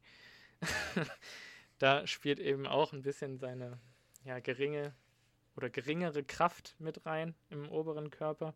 Äh, heißt, äh, er gibt zwar Raum auf, also oder er gibt Raum auf, konstant gegen stärkere Edge Rusher, allerdings nicht zu schnell, und hier helfen dann auch wieder seine schnellen Füße. Äh, trotzdem in Position zu bleiben und nicht umzukippen und nicht in den Quarterback zu fallen und nicht weggeschmissen zu werden. Er bleibt in Position und er blockt weiter, aber er geht halt nach hinten. Und irgendwann kommt er dann beim Quarterback an und dann ist es ein Sack, weil Royce Newman im Quarterback drin ist und der Quarterback fällt. Ja, du guckst schon so. Äh, wir, wir haben Khalil Mack und Daniel Hunter in der Division, denen er sich potenziell viermal pro Saison stellen müsste. Ja, ähm, ich mach mal ich weiter. Lächle einfach, weil ich, ich lächle einfach, weil ich nicht glaube, dass er auf Tackle spielen wird. Ja, okay. Äh, ich mach gleich meinen Case. Ähm, sein Enkel ist aufgrund dieser leichten Kraftdefizite ebenfalls nicht großartig. Ähm, aber technisch einwandfrei, weil ihm die Füße immer perfekt sind.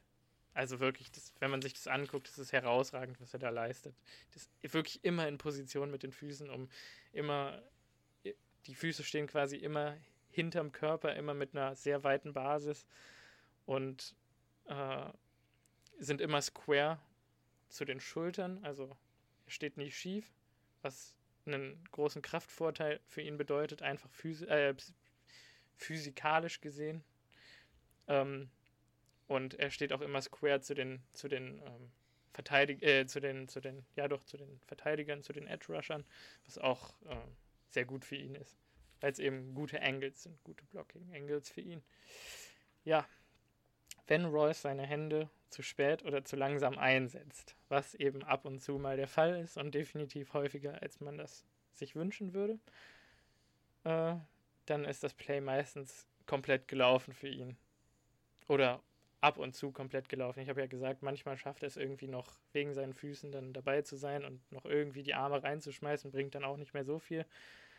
Aber ist besser als nix. Manchmal, und das steht dann auch in seinen ähm, Scouting Reports oft, sieht es so aus, als hätte er eine sehr schlechte Balance, weil er dann auf einmal auf den Knien sitzt und aus dem Play rausgenommen ist und gar nicht mehr weiß, was eigentlich gerade los ist. Und das rührt meiner Meinung nach viel daher, dass er eben einfach mit seinen Händen seine Gegenspieler verpasst und die ihm dann ausweichen und er sich in die Gegenspieler reinlehnt. Und wenn da aber kein Gegenspieler ist, weil er einfach zu langsam ist, dann fällt er halt. Und dann ist er raus. Das ist Kacke. Das ist wirklich nicht gut. Hm. In solchen Situationen improvisiert er auch kaum und fällt dann einfach aus dem Play raus und das ist eben problematisch und man hofft, dass gerade diese Handtechnik einfach coachable ist. Und ich denke, Handtechnik ist coachable. Gerade bei der Packers Offensive Line. Sehe ich auch so. Ja, dann. Ähm, also ich glaube tatsächlich ist es einfacher, die Hände zu coachen, als die Füße zu coachen. Das glaube ich auch. Und gerade was die Handtechnik angeht, in Green Bay haben wir ja letzte Woche, glaube ich, auch schon wegen Josh Myers erwähnt, äh, wir sind dafür bekannt, dass wir das gut hinkriegen. Äh, ich weiß nicht. Auch hier wieder der Verweis auf dieses Brad Coleman Packers Offensive Line Video. Guckt es euch an. euch einfach mal an, ist wirklich ja, gut. Es lohnt sich wirklich. Ein bisschen zu suchen. Ich glaube, es wurde im Jahr 2018 oder 2019 veröffentlicht. Also ihr müsst da auch gut suchen, dass ihr es findet. Aber wenn ihr Brad Coleman Packers Offensive Line sucht, dann findet ihr es, glaube ich. Ähm, also Empfehlung geht raus, ja. Äh, letztes Plus, äh, Awareness bei Play-Action-Stunts, die er läuft, auch auf Right Tackle, wenn er so ein bisschen powermäßig nach rechts rausläuft und die ganze Protection nach rechts slidet oder so, oder nach links, ist ziemlich gut. Also er weiß, wann er Block switcht und wann irgendwelche Blitzes dann noch kommen, die er übernehmen muss. Leider gibt es dann auch wieder die Hände-Problematik, wenn er einen Block sitzen hat und dann switchen muss oder dann seinen Spieler einfach verpasst, ist es halt auch wieder blöd. Das, und da passiert es ihm auch. Das ist wirklich blöd. Ja, es ist einfach blöd, weil dann ist der Spieler halt ungeblockt durch und äh, beim Quarterback. Und er hatte wirklich Glück. Also ich finde den Ole Miss Quarterback echt gut. Ich weiß gerade nicht, wie er heißt, äh, aber ich finde Matt Corral? Ja, genau. Äh, ich habe auch gelesen, er soll hm, angeblich der Junge in, der, hat was. Ja, in der nächsten Klasse talentierter sein als Spencer Rattler. Ah, ich freue mich schon richtig drauf. Hot ich freue freu mich drauf. Okay, wie auch immer. Run-Blocking. Seine Ste äh, oder was heißt, ich habe ja gerade auch, ich muss das jetzt nochmal erwähnen, da waren wirklich perfekte Pass-Blocking-Raps dabei gegen die, Nummer 31 von, von Alabama. Moment, ich sage den Namen sofort. Äh, Will Anderson Jr., Alabama Edge Rusher. Linebacker könnt ihr euch angucken, was die Stats sind, weiß ich gerade nicht. Auf jeden Fall, Royce hat ihn in ganz vielen Plays wirklich komplett eliminiert. Der hatte keine Chance. Und auch Dylan Moses, den ja viele gerne bei den Packers gesehen hätten, den konnte er auch teils sehr gut un unter Kontrolle bringen. Also es ist nicht so, als wäre sein Passblocking eine Katastrophe. Da sind nur einzelne, einzelne Schocks, Katastrophenereignisse dabei. Ja, Run-Blocking. Also hier gilt im Prinzip recht ähnliches wie bei dem Pass-Blocking. Ähm, heißt äh, schnelle Füße, schlechte Hände. Äh, Royce profiti äh, profitiert im, im äh, Run-Blocking eben stark davon, dass seine Gegenspieler nicht zwangsweise so schnell es geht an ihm vorbei wollen, sondern teilweise auch versuchen, dass Royce einfach keine Löcher aufreißt und das Edge quasi zu containen, damit der Running Back nicht einfach über das Edge drüber rauslaufen kann für einen Touchdown oder für einen großen Gain. Äh, das, was äh, ja, Bulaga und, und Bakhtiari perfekt können. Das kann Royce Newman auch ziemlich gut. Und er profitiert, wie gesagt, im Run-Blocking davon, dass eben seine stark verbesserungswürdigen Hände äh, ein wenig seltener auffallen und er häufiger trifft, weil eben da nicht so viel Twitchiness vorhanden ist bei den Gegenspielern. Und das verbessert seine Run-Blocking-Fähigkeiten ungemein. Ähm, ja, dadurch, dass äh, seine exzellente Footwork ihn in Run-Blocking-Situationen oft perfekt äh, positioniert auch äh, und er problemlos in jeder Situation in alle Richtungen sich bewegen kann, also auch nach vorne, ist es oft äh, oder ist er oft in der Lage, äh, seine Gegenspieler auf Balance zu erwischen und so riesige Löcher aufzureißen. Also das fällt wirklich auf, ähm, dass er einfach durch diese konstante Bewegung in seinen Füßen sich selber immer bewegt und damit auch ständig Druck auf seinen Gegenspieler ausübt. Und wenn der einen Moment auf Balance ist, der Gegenspieler, dann nutzt Newman das einfach perfekt aus, dadurch, dass er immer in Bewegung ist und man kann sich quasi dann keinen Fehler gegen ihn leisten. So sah das für mich aus. Ja, dann kann man auf jeden Fall noch sagen, dass er einen unglaublich schnellen äh, Ball-Get-Off nach dem Snap hat. Äh, und das erleichtert es ihm äh, auch weitere Stunts zu laufen beim Run-Blocking. Und äh, weil, weil, er einfach einen kleinen Kickstart quasi gegenüber äh, anderen Spielern hat, die langsamer nach dem Snap sich bewegen und nicht so explosiv sind wie er. Ja, mit den Händen und der Power äh, wird Royce Newman eben mit Khalil Mack und Daniel Hunter aber große Probleme haben und teilweise sicherlich, wenn würde er in seiner Rookie-Season als Tackle starten für die Packers, würde er gefressen werden. Also da braucht man sich nichts vormachen. Der würde ich will mir gar nicht vorstellen, was da passieren würde. Wir wollen es alle nicht und wir wollen alle nicht, dass Aaron Rodgers Knie direkt in der zweiten Woche wieder zerballert wird und ich fürchte, dass er der Kandidat wäre, das zuzulassen. In, in seiner Rookie-Season. Und das ist kein Knock gegen ihn, es ist einfach nur, er ist noch nicht so weit entwickelt und eben, ja, manchmal einfach nicht ganz da. Ja, also gerade der Oberkörper hat aber noch einiges an Potenzial. Also da kann noch viel Kraft aufgebaut werden und wird sicherlich, wenn er ähm, die Muße hat und sich dazu durchringt, mehr zu trainieren. Und das sagte er in dem Interview auch, dass er nach, nach seinem Pro Day nur noch trainieren war in, in Mississippi im Gym, nachdem er eine Woche mit seiner Familie abgehangen hat. ähm, dann sich da, ja, dann sehe ich da eigentlich auch viel Potenzial. Äh, und die Hände habe ich hier nochmal extra notiert, sind definitiv coachable und besonders durch die Packers O-Line-Coaches. Also, äh, was auffällt im Vergleich zu Josh Myers, ist dann noch, dass er nicht so nasty und wütend ist, wie Myers das ist. Also, Newman möchte nicht immer jeden pancaken und jeden umschmeißen. Ähm, oder zumindest sieht es auf dem Tape nicht so aus. Er ist einfach nicht so aggressiv und auch definitiv nicht überaggressiv. Äh, ich glaube, er wird auch kein Penalty-Problem bekommen in der NFL. Myers vielleicht am Anfang schon, wer weiß. Ähm, wegen unnecessary roughness. ähm, ja. Und dann sein, sein also größtes. muss man sagen, ein Offensive Lineman muss schon echt viel machen, um Unnecessary Roughness Penalty für, eine, für ein Blocking zu kriegen. Also ja. da muss schon richtig hart blocken. Ja, aber bei Myers sehe ich das irgendwie, dass da mindestens einmal das die könnte, Flagge fliegt. Es könnte, es könnte passieren. ja. Äh, gut. Aber das wichtigste Pro, völlig entkoppelt vom Pass- und Run-Blocking und nicht mit seinen Füßen verbunden, mm, findet sich eigentlich auch wieder in diesem Personal Staff Video von den Packers. Also da wird es angekündigt. Auch der Kaderplaner sieht, dass Royce Newman auf jeder Position in der Offensive Line dazu in der Lage ist, ähm, Winning Football zu spielen, sagte er. Ähm, und ich sehe das genauso. Also ich habe mir aufgeschrieben, nachdem ich das Alabama-Tape geschaut habe aus dem Jahr 2020, dass er extrem klatsch gespielt hat, besonders im vierten Quarter, da wo es dann interessant wurde. Das, also, falls es sich jemand erinnert, ich weiß gerade gar nicht, wie das Spiel ausgegangen ist. Ich meine, Bama hätte über 70 gescored gegen Ole Miss oder in den Mit-60ern zumindest.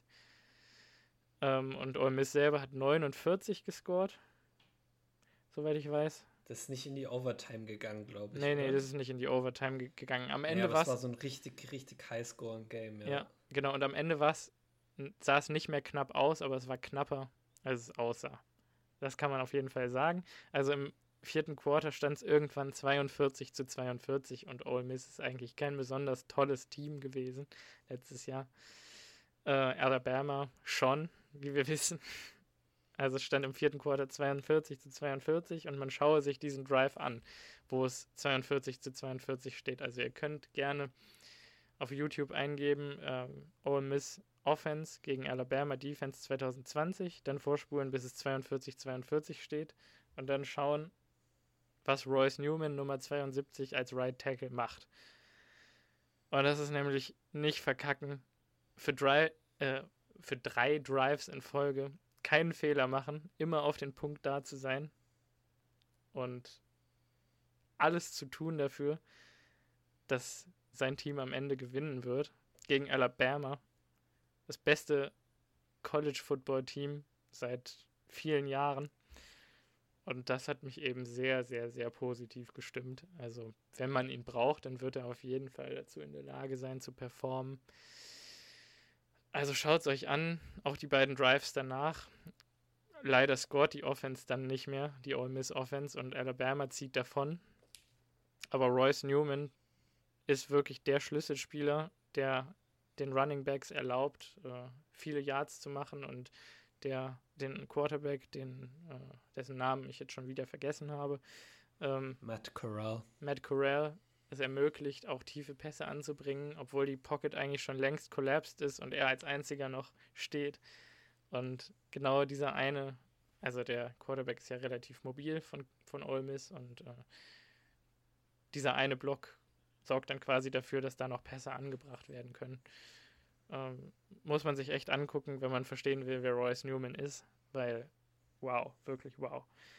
Dann zuletzt noch, um auf sein Guard-Tape einzugehen, diese ganzen Flaws, die ich jetzt aufgezählt habe, die fallen auf der Guard-Position einfach weniger auf.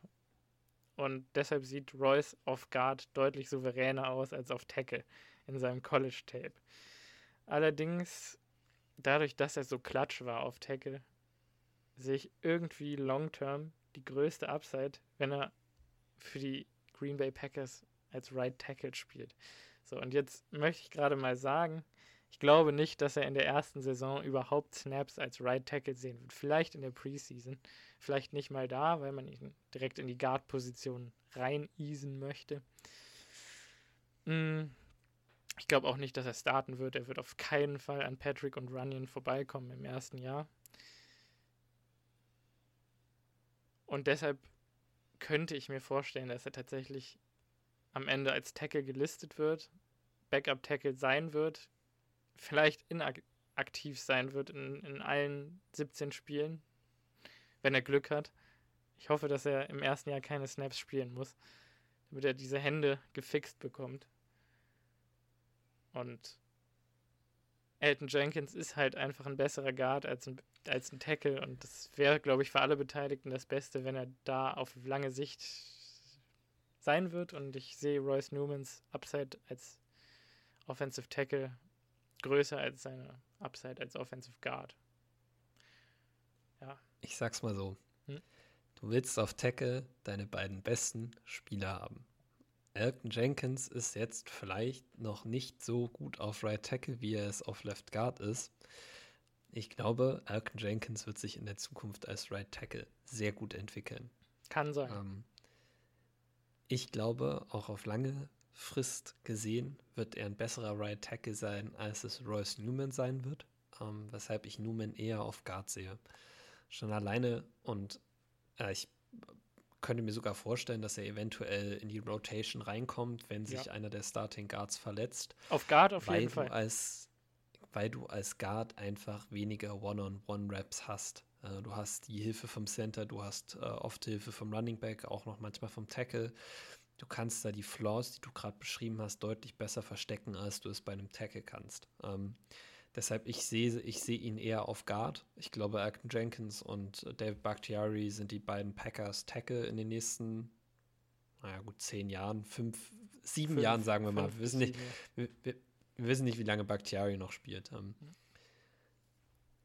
aber ich äh, fände es zumindest auch mal interessant, äh, ihn auf Right Tackle zu sehen, irgendwann mal in der Zukunft. Ähm, die Packers behalten sich auf jeden Fall Optionen damit vor, dass sie so versatile Offensive Linemen draften.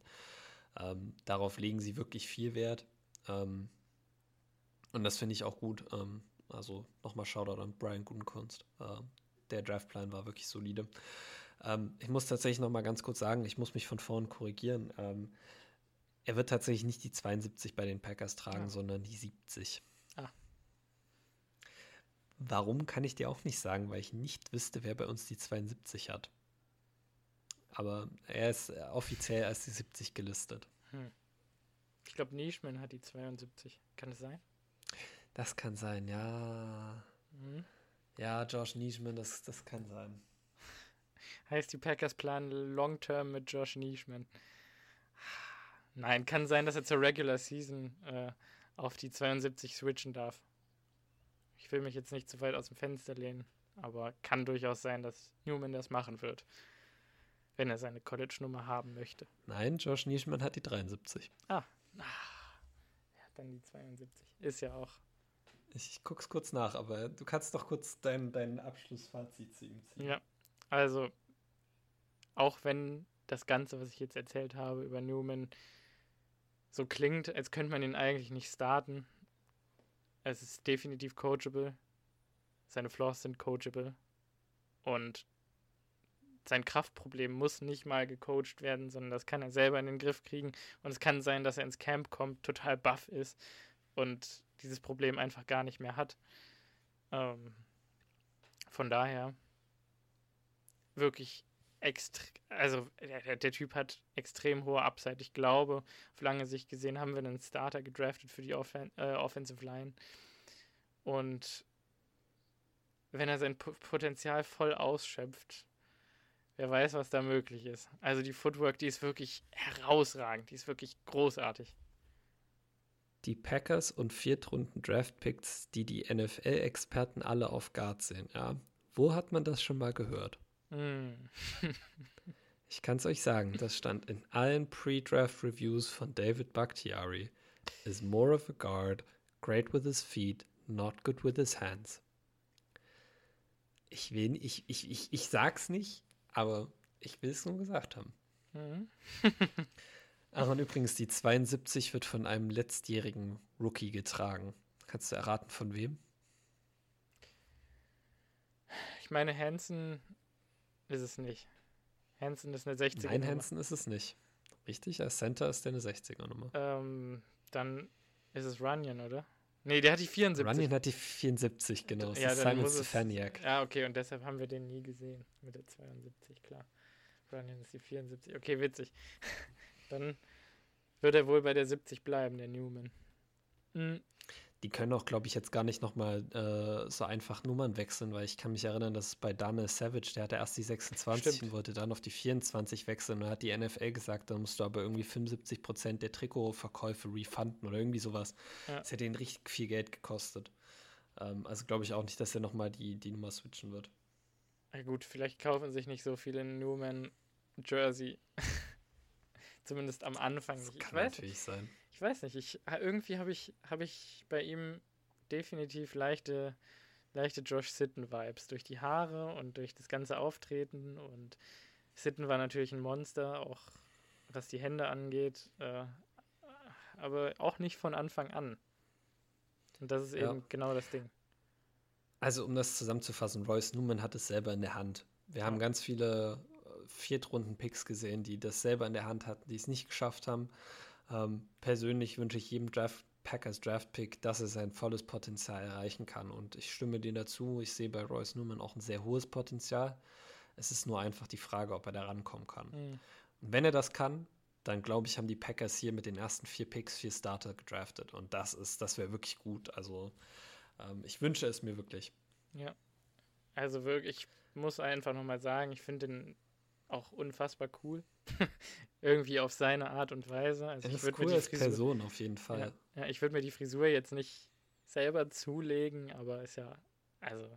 Aber das passt perfekt zum O-Liner-Image. Die, ja. die interessiert das einfach nicht. Die machen das, was sie wollen und er findet das cool und ich finde das unglaublich ja, äh, cool, wenn Menschen das einfach machen, egal was andere denken. Der geht einfach, ich glaube, Bakhtiari wird sich über ihn lustig machen, weil Bakhtiari hat ja eigentlich das perfekte ja. Haar.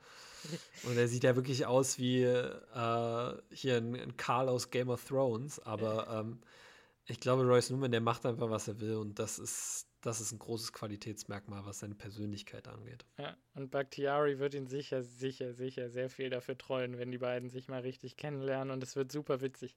ich freue mich. Ich weiß zwar nicht, ob wir das so mitbekommen werden, aber ich, ich kann mir vorstellen, dass das auf jeden Ach, Fall die, super witzig die ganze, wird. Die ganze Lindsay Bakhtiari Rogers Geschichte wurde ja auch voll in die Öffentlichkeit getragen letztes Jahr durch die Pat McAfee. Ja gut, Show. nachdem dann bekannt war, dass äh, Lindsay wahrscheinlich, ja, das stimmt auf jeden Fall. Ja, äh, und, und, und auch die Linebacker Talkie Terry Sache über Bakhtiari mit, okay, dem, mit, dem, mit dem Essen Martin und und dass ja, er sich. Das ist ja durch den Pat McAfee Podcast mit ja, rausgekommen. Ja, genau, genau. Ja, ja Nein, ich glaube auch, dass wir da, dass das, dass das auch ein guter Lockerroom-Fit ist. Ja. Das ist einfach was, worauf die Packers bei allen Spielern Wert gelegt haben, dass sie mhm. ein guter Lockerroom-Fit ja. sind. Also ich bin begeistert. Und tatsächlich, ja, ich bin auch nicht ganz so begeistert wie du, ähm, aber ich bin auf jeden Fall auch äh, positiv optimistisch, was ihn angeht. Ähm, genauso wie ich es tatsächlich äh, für unsere nächsten beiden Draft-Picks bin, die wir nächste Woche besprechen werden. Ähm, ich musste nochmal nachgucken, nicht, dass ich jetzt hier aus Versehen den falschen nenne. Aber wir werden uns nächste Woche um TJ Slayton und Shamar Jean Charles kümmern. Und hm. das sind auch zwei Spieler, wo ich wieder nur sagen kann, wenn die ihr Potenzial ausschöpfen, dann haben wir hier wirklich gute Spieler. Dann war das ein wirklich, wirklich guter Draft. Oh, Sie ja. müssen es nur einfach schaffen. Ja. Ich nehme an. Hast du noch was zu. Ja, ich sage jetzt einfach, ich nehme an, äh, du wirst dich wahrscheinlich um Shamar kümmern, weil das wieder irgendwie näher an deiner Position dran ist. Oder an deinem typischen Gegenspieler, den du dir immer angucken musst. Cornerback. Und dann fällt der Defensive Lineman auf mich zurück. Ich freue mich richtig, weil ich echt. Also ich habe schon ein bisschen, ein bisschen Plays habe ich gesehen bei Andy Herman, glaube ich, und ja, wer hat noch was hochgeladen? Ich weiß es gerade nicht. Ja, es gab einige Packers ja. Ja. Genau, und die haben aber, die feiern alle das Tape von Slayton, weil er irgendwie sehr nasty sein soll und ich freue mich eigentlich auch darauf schon. also ja, ich werde mich wahrscheinlich um Shamar Jane Charles kümmern, aber ich werde es mir definitiv nicht entgehen lassen, mir anzugucken, wie ein 330 Pfund Defensive Tackle die Running Backs vernascht. Das muss ich mir einfach anschauen. Also ich freue mich auch schon sehr auf das Tape und ähm, genau, darum wird es bei uns nächste Woche in der Folge gehen. Ähm, mhm. Ich will es jetzt mal so sagen, hoffentlich haben wir keine weitere Breaking News von den Green Bay Packers, weil zu diesem Zeitpunkt wäre jede Breaking News wahrscheinlich schlechte. Ja. Außer dass Bakhtiari sagt, dass er Week One ready ist, aber davon gehe ich jetzt mal nicht aus. Mhm. Ähm, ja, Simon, hast du noch abschließende Worte? Mhm. Ja, lasst euch nicht aus der Ruhe bringen von dem Zeug, was nach Montagnacht über Aaron Rodgers geschrieben wird. Einfach nicht, nicht aus der Ruhe bringen lassen, außer er sagt, er spielt nicht. Wenn er, wenn er, wenn er was wirklich sagt, dann könnt ihr es auch glauben. Aber wenn er nichts sagt und dann andere Leute sagen, er hätte aber was gesagt, dann glaubt es nicht, außer es kommt von John Kuhn oder James Jones oder AJ Hawk. Und vergesst in dem Sinne Simons Mantra nicht. Äh, Aaron Rodgers legendäre Aussage: Relax. Und damit würde ich sagen, vielen Dank fürs Zuhören und wir hören uns nächste Woche wieder Bis hier dann. beim Green and Yellow Podcast.